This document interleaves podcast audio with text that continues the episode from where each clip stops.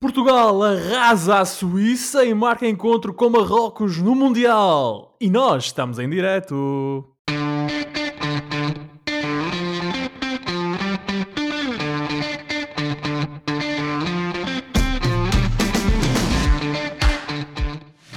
Bem-vindos a uma nova emissão, uma emissão em direto dos Meninos de Ouro, programa para quem gosta de bola e que está disponível todas as terças-feiras no Spotify, Apple Podcast, Google Podcast e em todas as outras plataformas onde se pode ouvir e descarregar podcasts.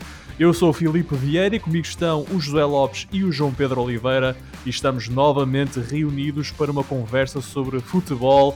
Meus amigos, como estão? Que noite, que jogo! Eu confesso que continuo exausto de celebrar os seis golos de Portugal.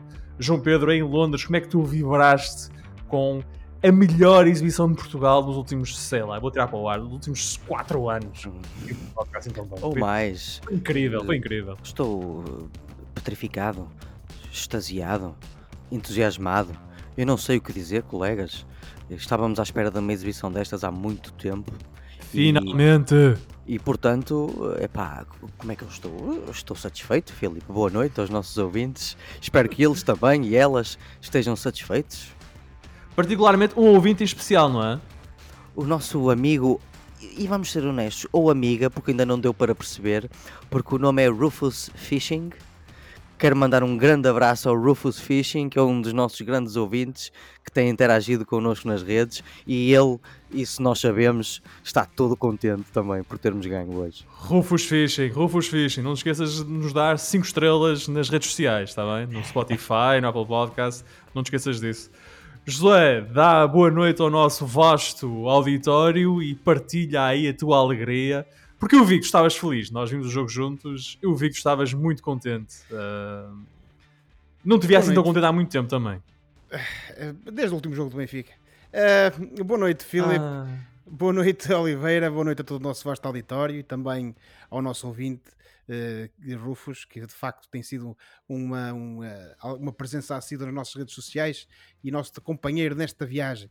Ó oh, Filipe, eu ainda estou eufórico precisamente porque uh, vimos a nossa seleção ganhar por um número expressivo e, sobretudo, vimos uma grande exibição daquelas que nós sabíamos e temos aqui dito que o nosso país, a nossa seleção, neste caso, era capaz de fazer, mas ainda não tínhamos conseguido testemunhar isso. Já vamos falar mais sobre isso adiante, mas de facto foi um momento especial e uh, finalmente vimos Portugal uh, fazer aquilo que consegue e que sabe fazer. José, e esta é a magia do direto. Temos uma mensagem do, do Rufer, que na verdade se chama Rui Ferreira. E envio um abraço aos três e um abraço ao Rui. E uh, vamos ter de o ter aqui na emissão. Grande abraço. Grande abraço. Quando fizemos o nosso, o nosso, fan appreci nosso Fan Appreciation Day, como costumam fazer às vezes uh, os podcasts e as bandas, certamente que o vamos convidar. A alegria hoje é tanta que isto está para tudo. Isto está para tudo, portanto, isto vai, vai ser uma emissão maravilhosa bendita a hora que este jogo ficou marcado, uma terça-feira, e Portugal jogou como jogou. Uh, mas não só ao Rui Ferreira, uh, quero aproveitar também para dar as boas-vindas a todos os ouvintes da Rádio Barcelos e recordar que estamos no ar às terças-feiras, às 22 horas, na rádio que liga Barcelos ao mundo. E obviamente hoje vamos falar do Mundial e um, do destino imediato, digamos assim, de Portugal na prova. Mas antes disso, vamos dar apenas uma olhadela aos outros jogos dos oitavos de final, para termos uma ideia de como é que o bolo está a ser composto, digamos assim, para os quartos de final.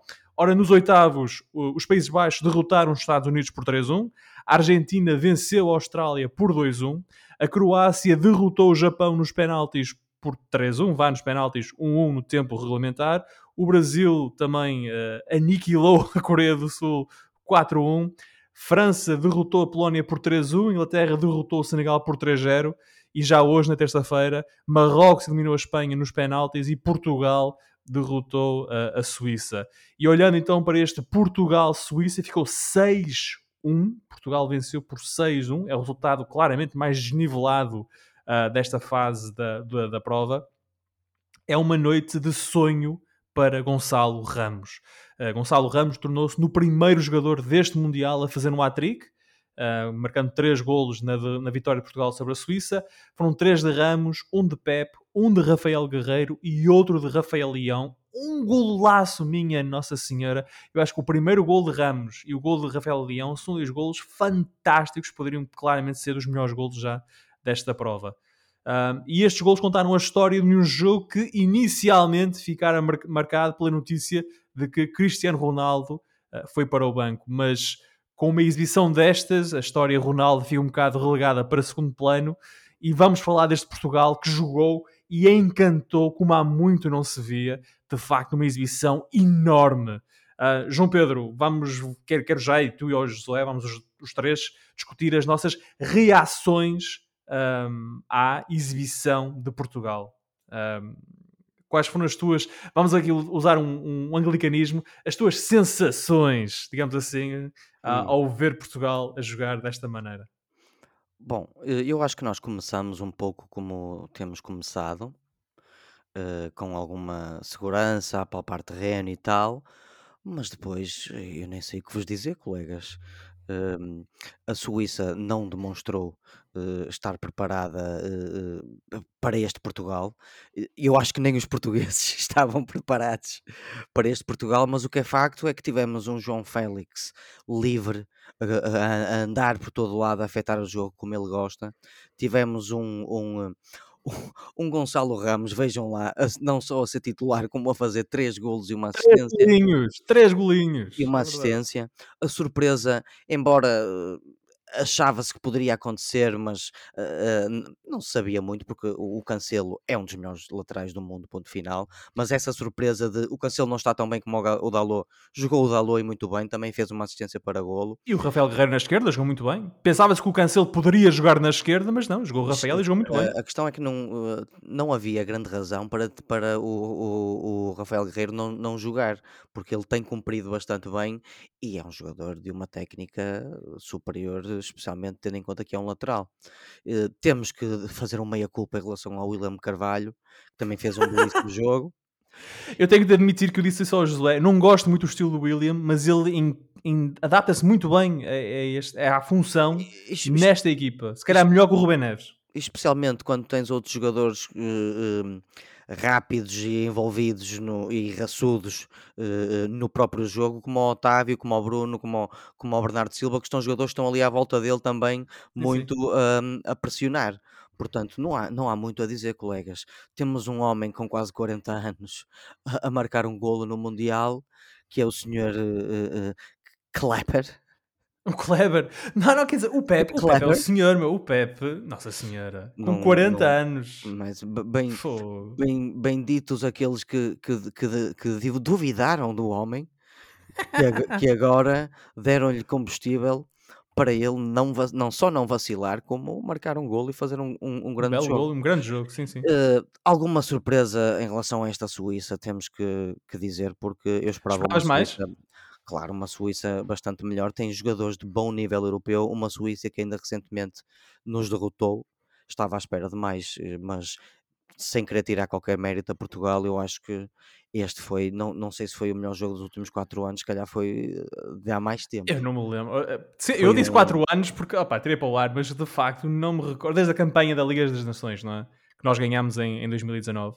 Mas, e... opá, e aqui nós temos também que dar uma palavra ao Fernando Santos, porque de Sim, facto uh, o tipo de, de- de- de alterações que ele fez denotam que o, o homem não é assim tão conservador e que de facto percebe disto, como todos nós Não, sabemos. e, e num jogo de mata-mata não teve medo de, de alterar as coisas e, e, e deixar o Ronaldo fora e pôr o Gonçalo Ramos. Olha, e... sem, sem entrar muito nisso, porque não é isso que importa, e eu confesso a minha total estupefação por o Ronaldo não ter sido titular neste jogo, não estava mesmo. Mas vamos, vamos falar do, do, do, engenheiro e, do Ronaldo um bocadinho mais à frente.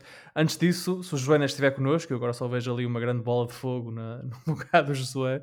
É hoje uh, não conseguimos ver a cara dele, já viste que bom. Mas olha, uh, estou, e, estou quando... a caminho do Qatar ah, para ah, bom, ah, bom. Mas uh, a propósito disto ser em direto e das redes sociais, também temos aqui uma nota do nosso, nosso amigo João Português de facto a recordar-nos que é o, o, fã original dos Meninos de Ouro, portanto não nos podemos esquecer disso.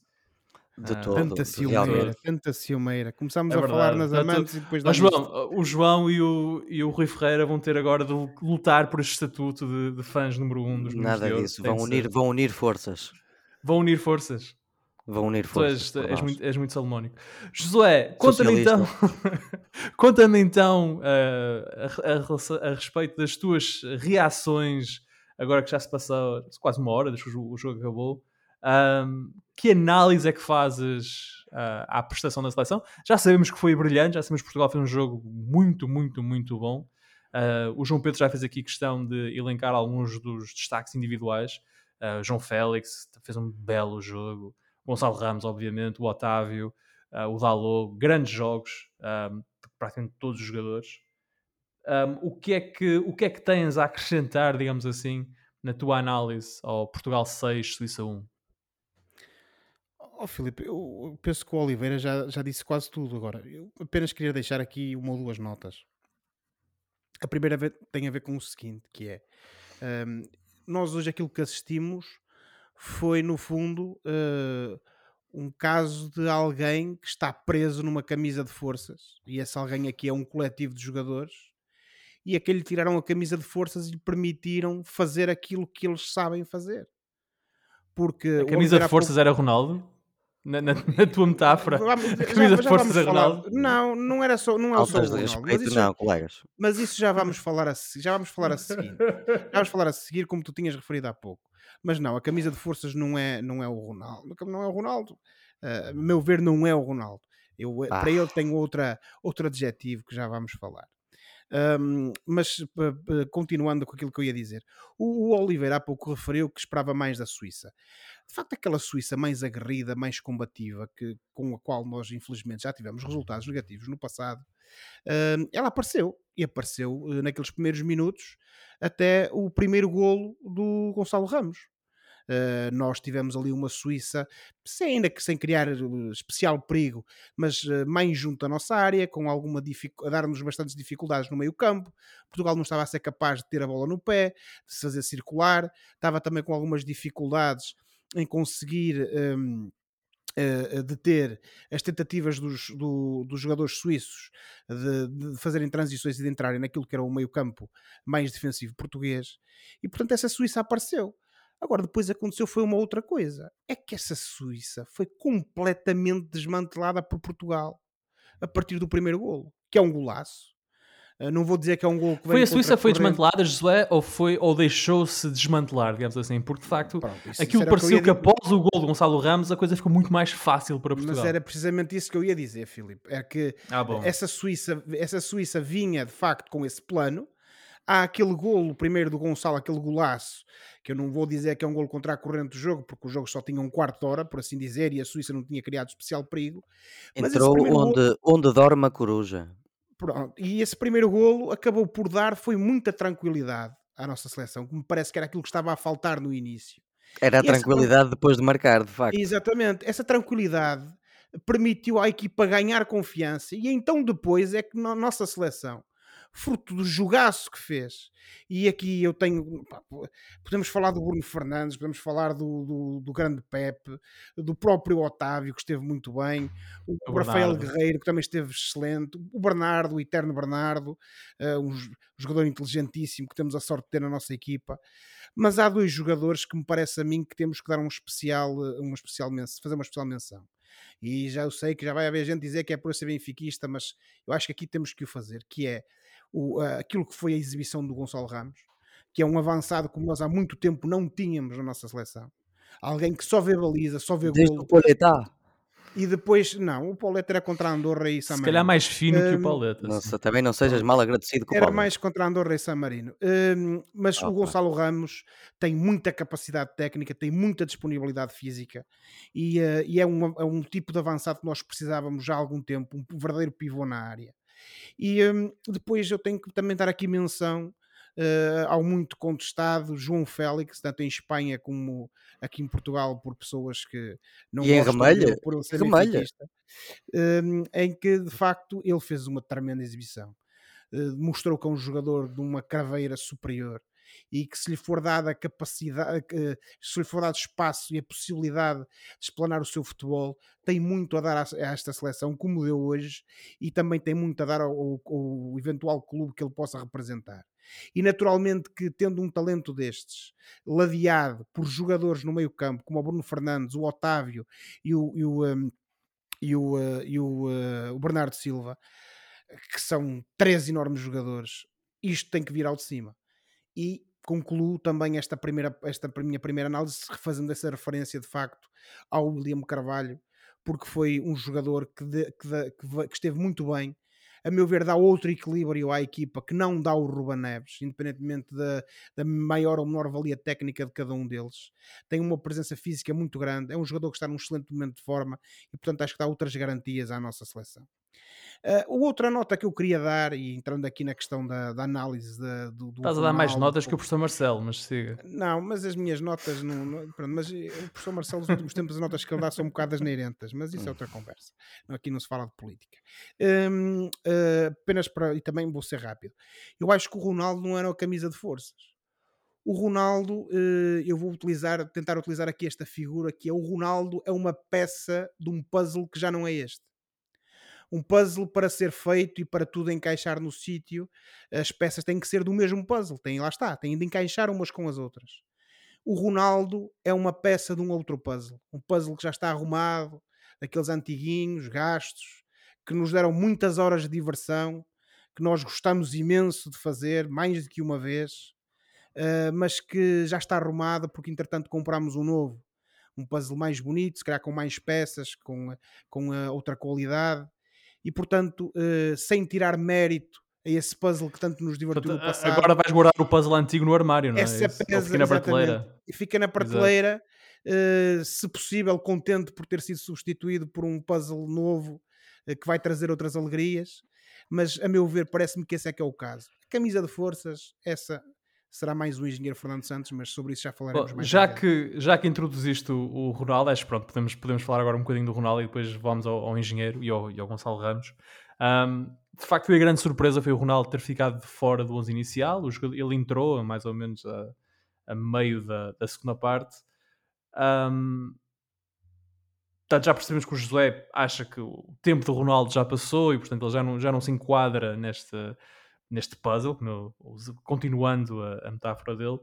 João Pedro, qual é o papel que Cristiano Ronaldo pode ter na seleção neste Mundial? Não vamos falar, eh, porque ele já disse que vai jogar até aos 40 e, portanto, e quer estar disponível, etc. Mas vamos falar deste Mundial no Qatar, olhando agora para pelo menos Marrocos, é o próximo adversário eh, já no sábado.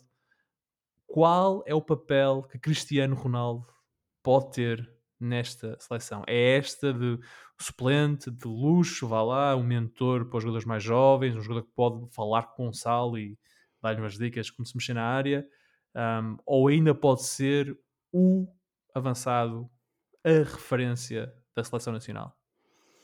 O Mundial ainda não acabou e ainda há, há um ano o melhor marcador da última competição internacional foi o Ronaldo. Portanto, também nem tanto ao mar, nem tanto à terra.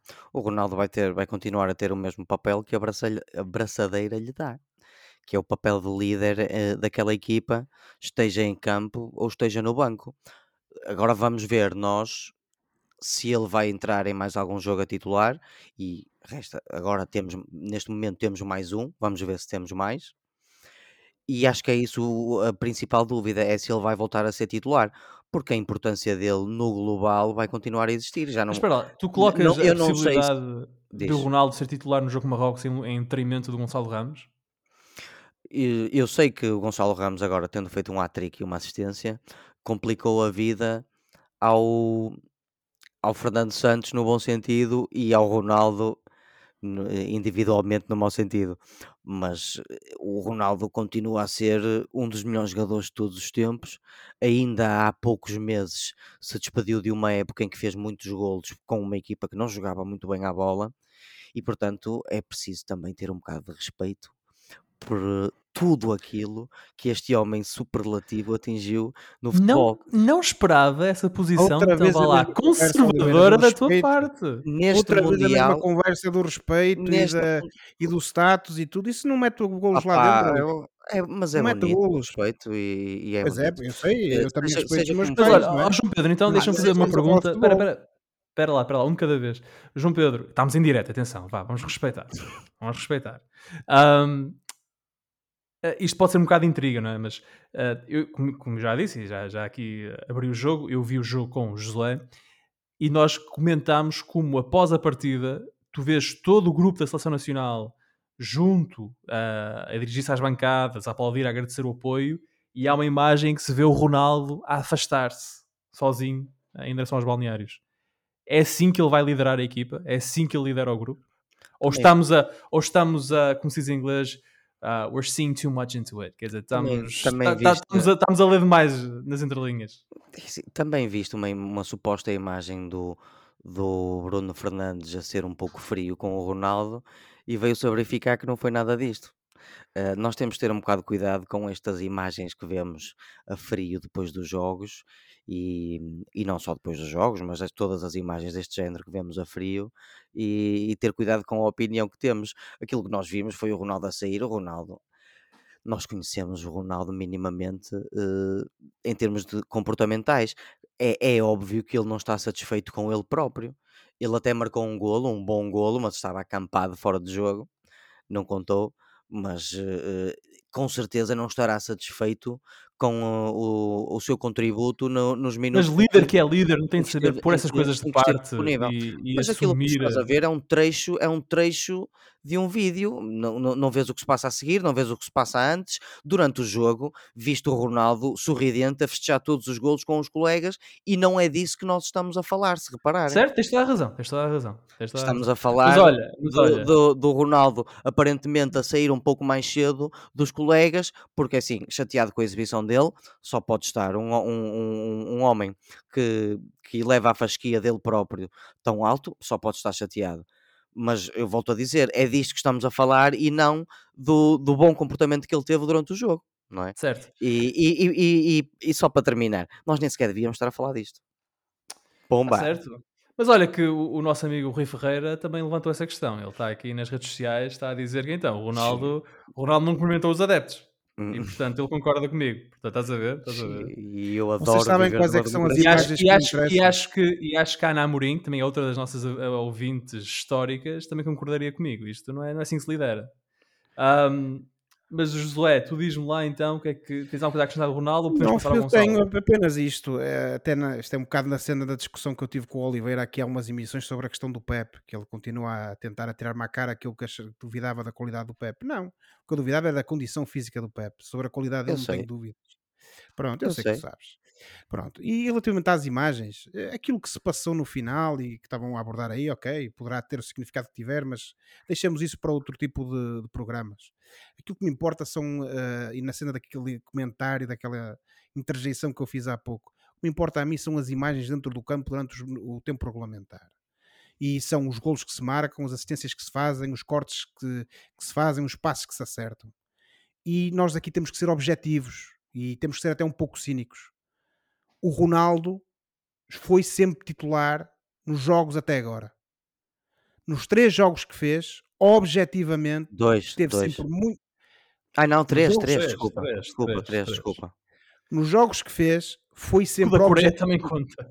Pronto. Nos jogos que fez, foi sempre obje- esteve sempre objetivamente muito abaixo daquilo que é o normal dele. Ele não fez uma pré-época, ele praticamente não jogou no Manchester United e, portanto, ele pura e simplesmente está, independentemente dos méritos que ele possa ter ou dos deméritos que tenha neste momento como jogador, ele está em baixo de forma. Não está em forma. Pode, é questão física, é falta de confiança, não quero saber quais é que são os motivos. Há uma coisa que a mim me interessa e tem sido sempre o meu ponto e é aquilo que eu tenho tentado fazer passar nas minhas intervenções aqui.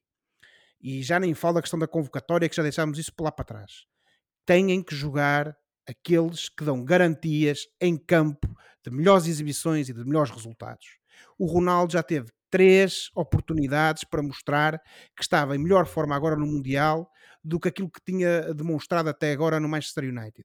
E não o fez. É uma questão objetiva. O Oliveira fala em respeito, fala em, eh, em, em, em legado, tudo muito bem, ninguém questiona isso. O Cristiano Ronaldo será sempre um dos melhores jogadores da história do futebol. Mas, neste momento, para a nossa seleção, e o jogo 2, parece-me a mim, é uma prova cabal disso, demonstra que ele está completamente desenquadrado em relação ao futebol que nós podemos fazer e que hoje demonstramos. Ele está sem ritmo, está sem confiança, pode até eventualmente vir até marcar o golo que nos deu a, a, a, a taça numa eventual final. Não dei o contrário. Quem me dera a mim que isso fosse o caso e que ele se reformasse no dia a seguir, com a glória toda que merece pela carreira que teve. Agora temos que ser objetivos e não acontecer como aconteceu, por exemplo, connosco em 2006 no Mundial da Alemanha, em que jogámos sempre com 10, porque tínhamos o Pauleta em campo, era a mesma coisa que se não tivéssemos. Jesus louvado. Foi, mas foi verdade, Oliveira. buscar o Pauleta. Trachar, trachar, trachar o senhor Pauleta. Não, não. Não tenho nada Não, contra Pedro o, Paulo, o homem está sossegado em Não, casa. Oliveira. Não, Oliveira. Outro, é uma questão de paralelismos históricos. É um enorme jogador, marcou muitos gols pela seleção, chegou a ser o melhor marcador da história da nossa seleção. Naquele Mundial, foi um peso morto. Marcou a Angola. Não, Pronto, foi um peso morto. Foi um peso Pá, morto. pá, Então aquele último, jogo morto. contra, aquele último jogo contra a França. Chamaram a Pauleta um peso morto. Naquele Ah. jogo, Oliveira, naquele jogo né, contra a França em que nós perdemos na meia final, ele foi um peso morto e nesse jogo nos outros também, mas sobretudo nesse. E agora vou-me calar, a única coisa que quero fazer passar, a única coisa que eu quero fazer, fazer passar é o seguinte. perdemos todos os ouvintes nos Independentemente Açores já agora. questões-. Independentemente de- questões é paralelas que possam, que possam ou não existir, não sei se existem, espero que não existam. Espero que haja um ambiente de harmonia dentro do grupo e que estejam todos a remar para o mesmo lado. Agora, o jogo 2 demonstrou cabalmente que daqui em diante Portugal tem a possibilidade de mostrar, continuar a mostrar um grande futebol, mas infelizmente não vai ser com essa tal peça do de outro puzzle que me referi há pouco, que é o Cristiano Ronaldo. Todos nós chegaremos a uma altura da nossa vida em que temos que saber arrumar para o lado, como dizia o outro. Infelizmente o Ronaldo, se calhar, na sua carreira enquanto futebolista e na nossa seleção, ah, chegou esse momento. Eu vou-vos confessar que eh, quando vi o, o Ronaldo aquecer o Fernando Santos a chamá-lo, fiquei quase à espera que ele fizesse uma de, o que fez ao Tenag e que, e que fosse a correr para o balneário. Hum. Agora não entro eu. Noutro jogo quiseste me tirar tão cedo, agora não entro. A idade é um Mas, posto. mas não, mas não, ele não fez isso. Ele não fez isso. Mas sim, para o Ronaldo não jogar, teve de jogar alguém no lugar dele e foi Gonçalo Ramos. Gonçalo Ramos marcou três golos ahm, e just- tornou-se no quarto, no quarto jogador português a fazer um hat-trick no Mundial, depois da Pantera Negra, do Eusébio, do, ah, do amigo do Josué, o Pauleta, que fez um hat-trick em 2002 contra a Polónia. Um abraço E- ao Pauleta, pelo Um menos abraço meu. ao Pauleta. E do Basta não Ronaldo, que obviamente fez um hat-trick na Rússia contra a Espanha, ah, fez três golos. E agora Gonçalo Ramos fez três golos contra a Suíça, mas este foi um jogo a eliminar. É um pouco como o, como o Eusébio fez né, em 66 contra a Coreia do Norte. Ah, Josué, o, o Gonçalo Ramos ahm, apresentou aqui a, a razão, ou deu aqui argumentos suficientes para ser agora o titular naquela posição. Eu parece-me que Não se pode pedir muito Eh, mais do que isto. Veremos qual é que é a ideia do Mr. Fernando Santos para o próximo jogo contra Marrocos. Ele eventualmente poderá ter uma ideia diferente, uma abordagem diferente ao jogo, e ele é o selecionador, é o treinador, tem toda a legitimidade para tentar, eh, para tentar ou, ou arquitetar soluções diferentes. Eh, agora, que pelo menos, e isso sim, o Gonçalo Ramos demonstrou que é uma solução eh, imediata, pronta a entrar em campo e a, e a- e a mostrar resultados, isso sem dúvida. Ele já vinha a fazer uma excelente época com o, com o Benfica, começou a época em grande, marcando muitos golos. A partir de certa altura deixou de estar tão presente, digamos assim, em termos de concretização, mas foi mantendo sempre a boa forma. E essa boa forma, felizmente, chegou agora à seleção e ele hoje mostrou que é, como eu referi há pouco, e não vou estar a repetir-me, mas que é um jogador com características que nós precisamos, está disponível e, portanto, se o Mr. Fernando Santos decidir manter a, contra Marrocos a mesma abordagem que teve hoje eh, contra, Sim. contra a Suíça, acho sem dúvida que não haverá aqui grande margem para dúvida, até pelos próprios números do jogo 2 do Gonçalo, que ele é claramente a primeira opção a entrar em campo. João Pedro, tu que foste um bocado. contestaste um bocadinho a chamada do Gonçalo Ramos em detrimento do, do Vitinha, do Braga. Ah, ele convenceu-te hoje. Não contestei. eh, Contestaste, contestaste. Não contestei de todo. Eu Com- acho que eu estou parafraseando, mas acho que tu disseste qualquer coisa como o Hum. Vitinha marcou mais golos no ano passado. Sim, disse mais coisas e uh, a minha ideia, a minha ideia uh, na altura era para expressar que o Fernando Santos tinha de facto opções mais do que sobra para ter um grupo de 26 muito bom. E usei os jogadores que potencialmente poderiam ter uh, ficado na equipa e não ficaram, e o Vitinha do, do Braga eram, eram deles. O Gonçalo Ramos já me tinha convencido, uh, desde a época passada para esta, temos que falar numa, numa evolução para melhor sempre, e estes últimos que é, três meses tem, foram ótimos do Gonçalo Ramos, portanto, eh, convencer, eh, ele já, já me tinha convencido. E como eu disse há bocado, isto agora vai ser uma ótima dor de cabeça para o engenheiro para o, para o próximo jogo contra, contra Marrocos. Por falares no engenheiro, ele, como nós dissemos, arriscou ao deixar Ronaldo no banco, ou apostar em Ramos, merece os parabéns, uh, é uma aposta ganha. Uh, e nós que temos sido aqui muito críticos da Fernando Santos, temos também de dar o braço a torcer quando o engenheiro está bem, e ele esteve bem na forma como montou a equipa para este jogo, como abordou este jogo, e como Portugal efetivamente cilindrou. Uh, e, e, outra coisa, mesmo nestes últimos jogos em que Portugal não esteve esplêndido, que nós também temos que dar a mão à palmatória ao Fernando Santos, é nós não temos grandes razões de queixa do tipo de, de substituições que ele tem feito e nos minutos em que tem feito. Eu, pelo menos, não tenho tido grandes razões de queixa. E é isso que ele quer. Ele quer é que o João Oliveira em Londres não tenha razões de queixa do trabalho dele. Um, mas acho que, e não sei se o José se quer juntar aqui este quase meia-culpa coletivo, na admissão de que hoje o engenheiro esteve bem. Oh, Filipe, eu admito sem qualquer problema, até por uma questão de honestidade intelectual. Agora, meia-culpa não. Uh, e porquê que não, não, não, não há aqui meia-culpa qualquer da minha parte? Ah, era só o que faltava. Porque não, Oliveira, porque, ele, não, porque o engenheiro Fernando Santos é a tal camisa de forças que falávamos há pouco. Alguém com experiência Sim, tem sido, não podemos ser hipócritas. Tem, Alguém tem com sido. É, mas hoje merece um miminho. É, é, o saber, é? é o saber criticar é, quando está mal e saber elogiar quando ele está hoje, bem. Ele hoje merece um Ferreira Rocher. Ele hoje esteve bem. Pronto, mas o meia-culpa parte do princípio que nós, quando o criticávamos, foi de forma. O homem não merece um cigarro, hoje merece um charuto.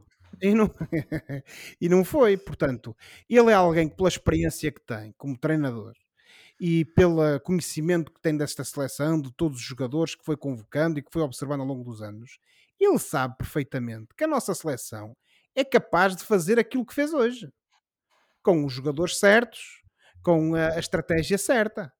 E só não apostou nisso an nisto antes ainda que a espaços já tenha visto uma ou outra exibição diferente, lembro por exemplo o jogo contra a Nigéria antes do início do Mundial, mas porquê, porquê que ele não fez esta aposta mais cedo?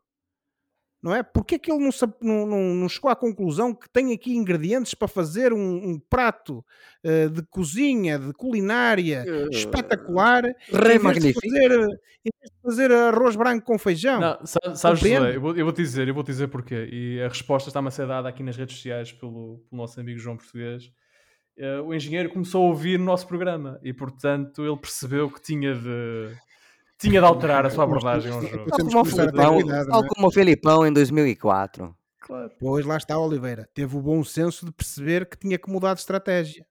E nós aqui estamos a elogiar o engenheiro Fernando Santos por o ter feito. Não podemos é branquear aquilo que está para trás.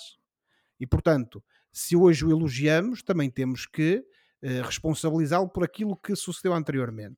Daí eu rejeitar essa questão da meia-culpa. Agora, aquilo que eu espero, como já referi há pouco, e penso que é o mais importante, é que uh, depois daquilo que aconteceu hoje, o engenheiro Fernando Santos mantenha a mesma bitola, mantenha a mesma estratégia e que nós continuemos a assistir a um Portugal Pronto. que gosta, quer jogar bonito e que, sobretudo, que está aqui para fazer uh, bons resultados como aquilo que tivemos contra a Suíça. Então, vocês permitam-me a mim, então, se, vou ser eu a embandeirar em arco e a dar os parabéns ao engenheiro. Hoje não vou, não vou lembrar da, da, das limitações e, e, e, lá está, do, do, colete de forças que ele tem sido para a seleção portuguesa. E hoje vou dar os parabéns e vou dizer que ele hoje, o engenheiro Fernando Santos, esteve bem, montou bem a equipa, abordou bem o jogo. Portugal ganhou, jogou muito bem. E portanto, hoje vamos dar esse crédito e amanhã voltamos com a nossa análise com os prós e contras. Mas eu, vocês já fizeram o vosso trabalho, eu estou a dizer, eu hoje não vamos esquecer do negativo, vamos esquecer das más exibições, vamos esquecer da equipa que não joga ao seu potencial para dizer que hoje sim vimos esta seleção portuguesa a jogar com todo o ao, ao seu nível.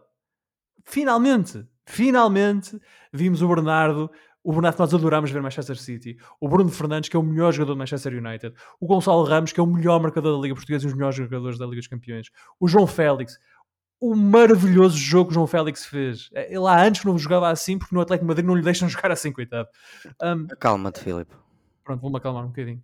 Ainda falta falar do Vitinha, que não há espaço para o Vitinha nesta equipa. Esta equipa joga tão bem que não há espaço para o Vitinha. Portanto, Nós temos talento a mais para o número de. permitam-me permitam dizer em campo. Permitam-me Ah, eu- dizer que hoje o, o engenheiro esteve bem e, portanto, hoje, eu, eu- hoje estou com o Fernando e, e, e deixem- deixem-me só dizer isso. Fernandos is Portugals. Fernandes e Portugal hoje. Exato, nos Jesus Cristo. Ahm, Portugal passou então e, e vamos então agora fazer uma, uma curta radiografia, o que vão ser os quartos de final deste Mundial. Na sexta-feira, às 3 da tarde, temos o Croácia-Brasil e às 19 horas temos um Argentina-Países Baixos. No sábado, às 15 horas, temos um Portugal-Marrocos e às 19 o Inglaterra-França. Portanto, meus amigos, agora vem em Marrocos, João Pedro, quais são as tuas expectativas para eh, essa eliminatória contra a seleção surpresa e a, sensação- eh, a seleção sensação deste Mundial do Qatar? Bom, primeiro vou começar por recordar os nossos ouvintes e os meus colegas de que as nossas previsões na semana passada foram uma autêntica desgraça. Não foram só as minhas, foram as vossas também. Eu acertei na Argentina e na Polónia, atenção, eu acertei. Epá, e olha, o máximo que eu posso dizer é eu quase que acertei no Uruguai. Quase. Portanto, o meu pedido de desculpa desde já aos nossos ouvintes, porque nós claramente não percebemos nada disto. Seja como for, eu tive alguma facilidade em ir dando alguma vista de olhos aqui e ali no jogo de Marrocos contra a Espanha e meus colegas. A seleção de Marrocos não só joga bem a bola, como dá gosto de ver jogar a bola. Eh, especialmente na primeira parte, na segunda foram um bocado mais cautelosos e é difícil jogar com este futebol para qualquer equipa. Este futebol de muita posse da, da Espanha é mesmo muito difícil. Eu notei que na primeira parte a seleção de Marrocos saía a jogar desde o guarda-redes, algumas vezes conseguiu, outras vezes viu-se em apuros, mas cedo aprenderam eh, a jogar old school, ou seja, a mandar a bola lá para a frente quando estavam num aperto. E depois foi um exercício de grande sofrimento de, de jogadores muito bons tecnicamente, nomeadamente jogadores como, o- como o, lateral o Hakimi, o Ziyech que Sim, joga sim, no, sim. no, no é Chelsea. jogador.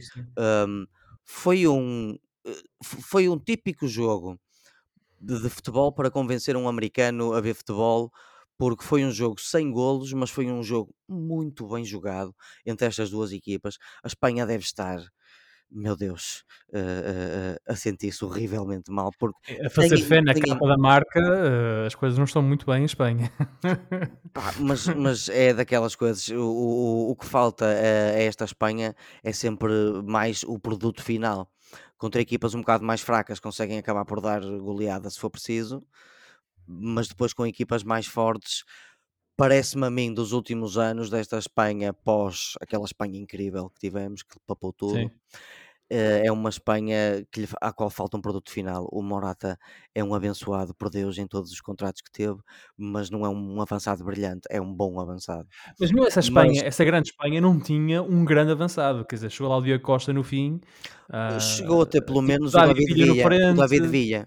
No, Não era no- ponta de lança, era uma, era uma frente móvel. Era uma frente Era um ponta- era um ponta de lança que-. Que de certa forma adapta, Mas, João adaptava deixa-me só, deixa-me só dizer, quer dizer, para concluir, é, é falar da Espanha, a, a marca fala num fiasco e em fim de ciclo ah, para Luís Henrique, que de facto terá dificuldade em continuar. Que até pode ser um pouco prematuro, não sei, mas nós acabámos por falar muito sobre a Espanha, não é? Do pouco Ah, Marrocos. Eh, Mas- mas isto para dizer que é assim, não é por ser Marrocos que vai ser mais fácil, vai ser a equipa que derrotou a Espanha e esta Espanha podia perfeitamente ter passado se tivesse tido mais sorte e mais acerto no, no produto final, que é a finalização. Eh, portanto, vai ser um jogo dificílimo, mas é assim, eu ainda estou a quente, eu ainda estou a sentir aqueles seis golos, portanto, o meu, o meu entusiasmo diz-me não é, que, vamos, que vamos ganhar ao, Mon- ao, ao Mónaco, que vamos ganhar a, a- a Marrocos. Mas Eu tenho a impressão que eu tenho a impressão que isto vai acabar numas, numas meias finais com a França, tal como em 2006, precisamente na Alemanha. E- Vamos ver. Eu, eu estou curioso como é, que, como é que vão, o que é que vão dizer os ingleses amanhã dos portugueses, eles que não têm dito quase nada sobre os portugueses. Quando falam é para falar sobre as situações do Ronaldo, o que é uma pena. Mas por acaso estou curioso para ver o que é que eles dizem amanhã. Depois tu dizes. Depois tu contas. Sim, que eles estão muito confiantes. Vamos é? dizer It's que o Maguire coming, é it's melhor que o coming home, it's coming home. É o que eles dizem. Mas eu, eu, eu aí vou, vou fazer eco ao Casper Schmeichel, mas has it ever been home? Um, portanto, vou, vou Long- fazer long time. ao Casper Schmeichel. Long time ago. Uh, Josué, Marrocos, impõe respeito, não?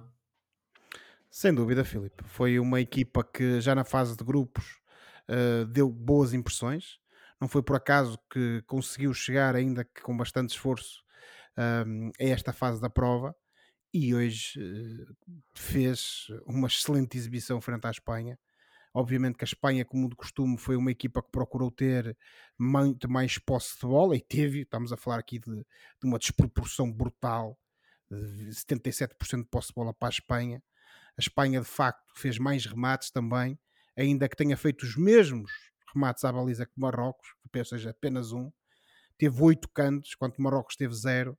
Só que, como vocês se referiram e bem há pouco, esta Espanha circula muito, anda... Olha, parece aquele jogador que o Oliveira gosta muito, que joga no United, o Anthony, que ele anda sempre aos círculos, aos círculos, aos círculos, mas nunca vai a lado nenhum. E, eh, e a Espanha é um pouco assim. Eh, consegue movimentar a bola, anda ali aos círculos e dribla e passa e mantém a posse de bola, mas depois, quando chega lá à frente, não consegue concretizar. Já não há David Villa, já não há El Ninho Fernando Torres, e portanto, quando não tens jogadores dessa craveira, normalmente. Mas olha, vamos falar menos Espanha e mais. Marrocos. Mas Oh, era, é, é preciso fazer precisamente essa transição. Estamos Filipe. a ficar sem tempo a Eh, falar de temos, Marrocos. que- temos que elogiar e tem que elogiar na atitude guerreira e a, e a vontade e a força, o querer da seleção marroquina, que está longe de ser uma seleção de toscos, digamos assim, como costumamos dizer. São jogadores todos eles que eh, têm muito boa qualidade. Temos que falar aqui do, do Hakimi, mas também do Amrabat no meio campo, que é um jogador extraordinário. Encheu o meio para- campo hoje. Exatamente, uma coisa inacreditável. O, uh, o Ziyech, o próprio avançado, o En-Neziri, eh, o, o, o Amala também é um grande jogador, o Unai, quer dizer, não vou estar aqui a nomeá-los todos, mas de facto são jogadores de uma excelente qualidade.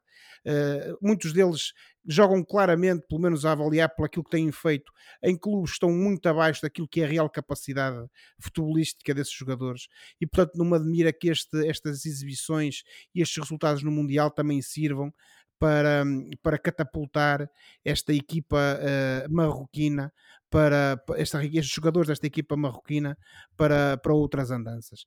E depois eu também parece que temos que dar aqui uma, uma fazer aqui uma especial menção hum, ao selecionador de, de, de Marrocos, hum, o Regra, é, aqui, o Alid Regragui ou Regragui, Ah, que é al- Ah. eh, o selecionador de Marrocos, não sei como é que se pronuncia, mas Marrocos? treinador jovem, 47 anos, Ah. um, que já ganhou uma, uma, uma taça dos campeões africanos, ganhou uma Liga Marroquina e uma Liga do Qatar e pegou nesta equipa há poucos meses, depois de uma situação que houve com o anterior eh, selecionador eh, marroquino. E ele, em meia dúzia de jogos, e literalmente meia dúzia de jogos, transformou esta seleção marroquina numa máquina de jogar bom futebol uh, que para quem viu o jogo certamente não ficou surpreendido e também quem viu os jogadores os jogos passados não ficou surpreendido com o resultado de hoje Um, e termino também aqui apenas dizendo o seguinte Portugal tem que ter muito cuidado tem que estar muito atento com esta seleção marroquina porque eles claramente tendo em conta a, a atitude que tiveram hoje perante uma toda poderosa ou supostamente toda poderosa Espanha claramente vão entrar em campo para dificultar a vida a Portugal não se vão deixar intimidar uh, nem com a exibição, nem com o número de golos que Portugal marcou hoje.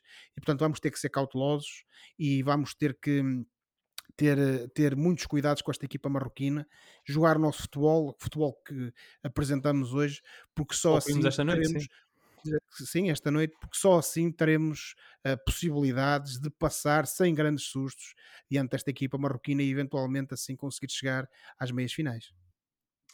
Portanto, esse jogo, volto a dizer, o Portugal-Marrocos é no sábado, às 15 horas. Às 19 é o Inglaterra-França. E os vencedores desses dois jogos cruzam-se nas meias finais. Portanto, se Portugal eliminar Marrocos, jogará com o vencedor de Inglaterra-França. Do outro lado, na outra chave, temos um Croácia-Brasil e um Argentina-Países Baixos. O vencedor, lá está, de cada uma dessas partidas, avançará e defrontar-se-ão nas meias finais. Poderemos ter, eventualmente, um Brasil-Argentina nas meias finais e um Portugal-França, que seria um despique sul-americano de um lado e um despique uh, europeu do outro. Portanto, veremos. Uh, antes de avançarmos, e, e, e, temos de tomar decisões, porque no, normalmente isto agora fica para os nossos ouvintes. Nós fazemos isto em off, eu faço perguntas, vocês querem uh, falar da taça da Liga ou continuamos a falar do Mundial? Agora vamos fazer isto ao vivo e acho que vamos falar do Mundial, porque eu tinha mais uma pergunta para vos fazer, tinha a ver com os outros jogos. E João Pedro, um, podemos começar por ti, porque estás em Inglaterra. Inglaterra-França, qual é que é o teu feeling? Vamos aqui fazer as previsões, que é para depois os nossos ouvintes gozarem connosco uh, com o quão errados nós uh, acabamos por estar. Bom, uh, aqui a ideia geral é este é o primeiro grande jogo do Gareth, Gareth Southgate ao comando dos ingleses. Ou seja, este é o jogo em que ele vai provar se a equipa inglesa tem estaleca para ganhar o Mundial. Porque é basicamente contra a equipa em melhor forma, a par do Brasil. Os ingleses estão confiantes porque também vêm de uma goleadita ou duas, e, e portanto isso fez-lhes subir o ego, mas uh, para mim aquilo que eu quero saber é quanto aprendeu o Garrett Southgate do, do último europeu, especialmente daquela final em que o Mancini foi claramente melhor treinador do que ele durante o jogo.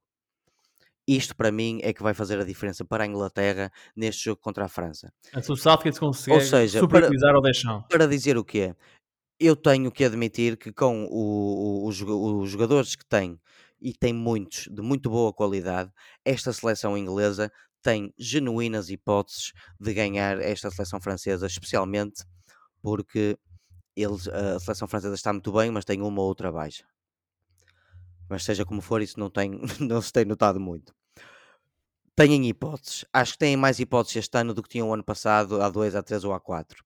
E a chave vai estar no como é, em, em, como é que vai agir o Gareth Southgate. Agora, se queres que eu te dê uma previsão, é. Palpite. Eu acho que no final vai ser um grande jogo e no final vai passar a França. Muito bem. Eu também acho que passar a França. José. Claramente passa a França. Naturalmente que Claramente. A vontade, a vontade e o querer às vezes fazem milagres, eh, sem dúvida. Eh, a Inglaterra tem ali jogadores de qualidade também. Que os digam os marroquinos. Exatamente, não vou questionar isso, nem pouco mais ou menos, nem, até seria desonesto da minha parte fazê-lo, mas claramente a França tem a melhor equipa, tem uh, os jogadores mais experientes, um, tem um treinador melhor e mais experiente, e a não ser que aconteça algum pracalço que ninguém esteja aqui a vislumbrar, não me parece a mim, muito sinceramente, que a Inglaterra, ainda que dê luta, tenha possibilidades de levar de vencida esta França. Uh, até porque a França tem lá um senhor na frente, veremos se joga ou não. Hoje parece que ele andou-se com algumas queixas no treino, que é um senhor chamado Kylian Mbappé, que há quem goste, há quem desgoste, mas uh, sobretudo fora do campo, uh, mas dentro dele é um enorme jogador uh, está ladeado por outros grandíssimos jogadores. Um enorme e, jogador. À semelhança do que fez outro dia contra a, contra a Polónia, por exemplo, é capaz de, de um momento para o outro, tirar um coelho da cartola e okay. sentenciar a Inglaterra. Portanto, aqui é mais ou menos unânime nos Meninos de Ouro que passa a França e que teremos um Portugal-França na, nas meias finais. Olhemos então para a outra chave e este Brasil-Croácia. João Pedro, o que é que te parece? Vai a passar... sério? Vai passar o Brasil. Não há assim grande. Não há dúvidas, para não. É sim. A não ser que aconteça algo de extraordinário. A Croácia tem tido. A Croácia já acredita em tudo. Uh, uh, já é, tem tido o condão de nos surpreender há cerca de três uh, competições internacionais. Não, não se esqueçamos que há quatro anos foram à final do Mundial e, uhum. e assim é uma equipa que acaba sempre por passar à fase de grupos e por ir mais longe do que se espera. E tem isso uh, em seu favor, é a experiência de jogadores, especialmente como o, o Lovren, o Kovacevic, o Modric e Perisic. o, e o Perisic. E eh, estes jogadores que nós andamos a dizer que estão velhos já há uns anitos têm aguentado e têm ido longe. Esta, para mim, é, é a forma como eu vejo uh, as hipóteses da Croácia. Têm algumas hipóteses, mas eu acho que no final do dia o Samba vai triunfar. Até à exibição de hoje, de, portuguesa, as duas seleções que mais me tinham impressionado no, no geral têm sido o Brasil e a França. Uh, e hoje Portugal surpreendeu-me imenso. Até Portugal hoje fez uma grande exibição que, que merece que a gente coloque Portugal na, na conversa. Vamos ter calma. Na Vamos conversa. ter calma. Não estou aqui a dizer que como o Benfica vai ser campeão europeu, não estou a dizer isso. Mas estou a colocar Portugal na conversa. Como se, diz, como se diz muito na NBA, they're in the conversation. Um, mas claramente acho que o Brasil é favorito e se tudo correr normalmente, o Brasil passa. Um, José, concordas? Claramente, Filipe, o Brasil, depois das exibições que tem feito, uh, sobretudo neste último jogo em que trucidou completamente Uh, Aquela primeira parte é. é, seleção japonesa. Uh, é, sem querer ser o advogado do diabo, numas circunstâncias exteriores certo, que não benefici... que prejudicaram bastante certo. a Coreia do Sul. Foi uma pena Sim, não terem Sul... condições físicas iguais naquele jogo. Estamos de acordo, Oliveira. Uh, tens razão, e aliás já nós conversamos sobre isso na altura e, e eu concordo contigo. Mas ainda Só assim. Depois vemos um... o, o, virtuosismo dos primeiros 10 minutos. É, essa, e, é, é? a superioridade foi tamanha que eh, não me parece Uf. que nós possamos considerar que o Brasil vai ter. Obviamente, que, eh, como eu disse há pouco, esta Croácia é capaz de tudo. Uh, e, e, uh, efetivamente, se há aqui, eu, eu quase compararia isto aqui a, a Croácia às baratas que supostamente sobrevivem ao inverno nuclear. Ainda bem que não uh, temos ouvintes croatas. Não quero estar aqui a fazer esse tipo de paralelismo de forma tão literal, uh, mas uh, é, é, parece-me a mim que é uma equipa de sobreviventes e obviamente que no futebol tudo é possível.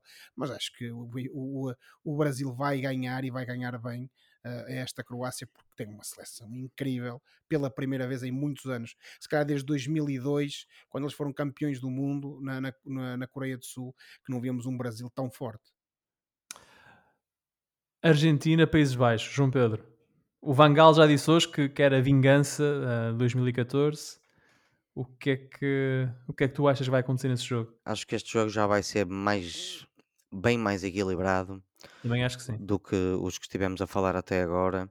Uh, a Holanda, sem deslumbrar, deslumbrou a momentos nos jogos que tem tido. Teve algumas jogadas que deram em golo até, especialmente no último jogo muito bonitas. Portanto, não é uma laranja totalmente mecânica, mas uma, uma laranja que parece a mim bem oleada. Tem ali um grupo de jogadores que ainda, ainda têm bastante para dar, e nomeadamente aquele esteio da defesa que é o, o Van Dijk. Depois tem o, o, o Cody Gakpo e o, e o Memphis Depay e o, o Dumfries na lateral. Tem, tem uma equipa de bons jogadores. O Bergwin está a jogar bem também. O Bergwin, o Bergwis uhum. Eh, do, do Ajax. Enfim, é uma equipa que parece que está a dormir, mas não está, porque no final do dia fez 7 pontos no grupo. E, e, e, derrotou os Estados Unidos, eu diria, sem ofender uh, suscetibilidades, uh, com relativa facilidade. Com tranquilidade, sim. Portanto, que estás-me a pedir um prognóstico e sob, sob pena de entrar em mais uma desgraça, eu não vou dar um prognóstico neste jogo. Eu vou dar um prognóstico. Acho que vai pelo menos a prolongamento. Ah, caramba, mas não dizes quem ganha? Apá, quem, e... quem pensas que vai ganhar? Quem Pronto, é que sai? então cima? queres que responda ao romântico do jogo vai dar ou, ao racional? Vai responder o romântico. Passa a Argentina porque eu quero ver o Messi a jogar mais. Pois é, é óbvio que passa a Argentina, que é para termos um Argentina uh, Brasil na, nas meias, que é o que nós todos queremos ver. Isso seria espetacular. Não é? Um Argentina-Brasil nas meias. Eu também é mais por isso que quero que, Brasil, que a Argentina passe, confesso. Uh, quero esse jogo nas meias finais. Quero Messi Neymar. É, desfrutar do Messi quero, até, quero, até o mais possível. Quero ver o Enzo e o Otamendi nas meias finais contra uma seleção ah, como a do Brasil. Mas isso, isso de querer ver uh, o Enzo e o Otamendi vem com outros motivos e não interessa para nada. Claro que sim. A mim interessam bastante. José, Argentina, Países Baixos, qual é o teu prognóstico? Eu lamento ser os mais prazeres aqui, mas eu acho que o mais provável é assistirmos aqui a uma vitória dos Países Baixos. Pronto, e, isso, é que interessa, isso, isso é que interessa. Prende isso prende-se por duas razões que eu vou uh, aqui uh, dar muito rapidamente. A primeira é que os Países Baixos têm um senhor no banco chamado Louis Van Gaal, que mostrou. Ah, pois é, tu és muito fã do Vangal. Não tinhas eu não sou fã do Vangal. que.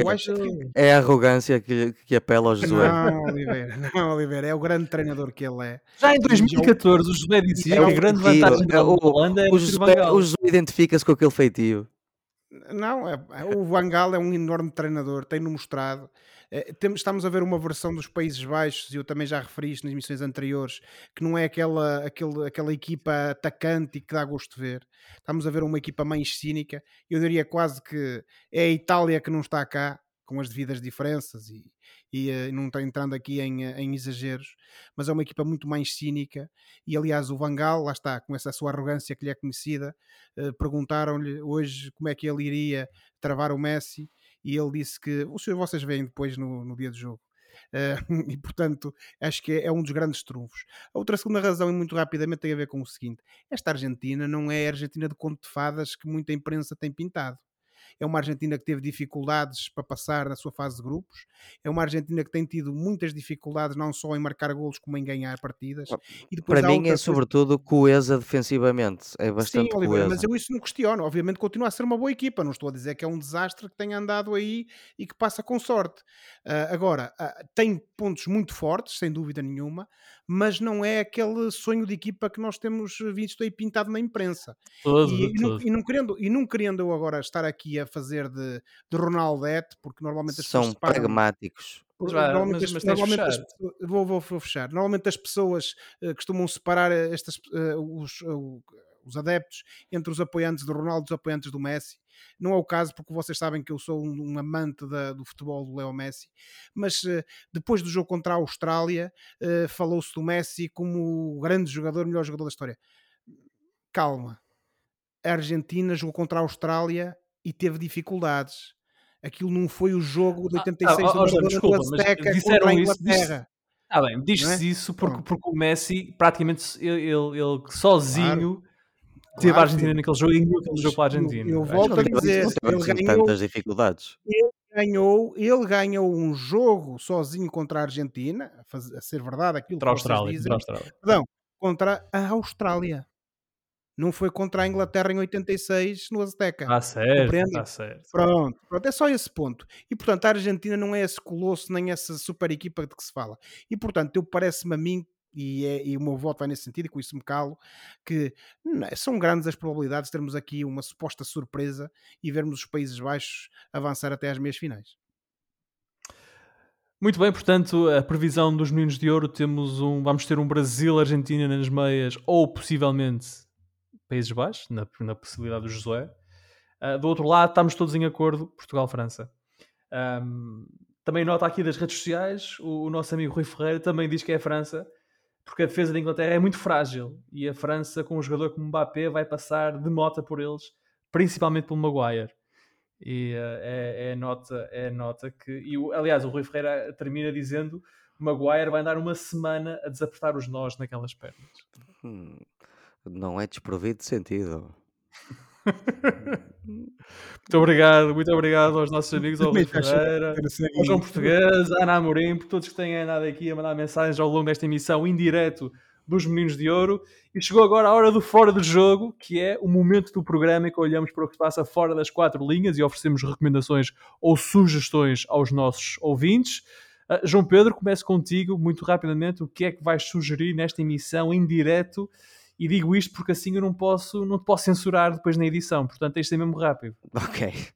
Eh, eu aqui não estive com meias medidas esta semana, colega. Escolhi um clássico, aquilo que eu já considero ser um clássico, que é The Departed Entre Inimigos. Isto é um filme do Martin Scorsese. O Martin Scorsese é um grande realizador que andou anos e anos e anos a ver se arranjava, a ver se ganhava uns Oscars e curiosamente, a primeira vez que ele fez um filme não original, ou seja, não escrito com um argumento original dele, ganhou uma série de Oscars. E este filme é espetacular. É com o Leonardo DiCaprio, o Jack Nicholson, o Matt Damon, a, a Vera Farmiga, meu Deus, a Vera Farmiga, colegas, ao som dos Pink Floyd naquela cena que eu não posso falar aqui na rádio.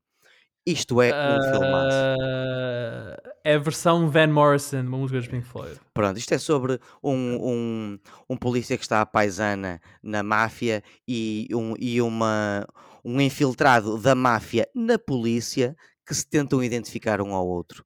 E este filme é bem filmado, tem grandes interpretações, tem momentos de tensão, nota-se mesmo que é um filme de Martin Scorsese e não vale a pena dizer mais. É um clássico de 2006, está na HBO Max e chama-se The Departed Entre Inimigos.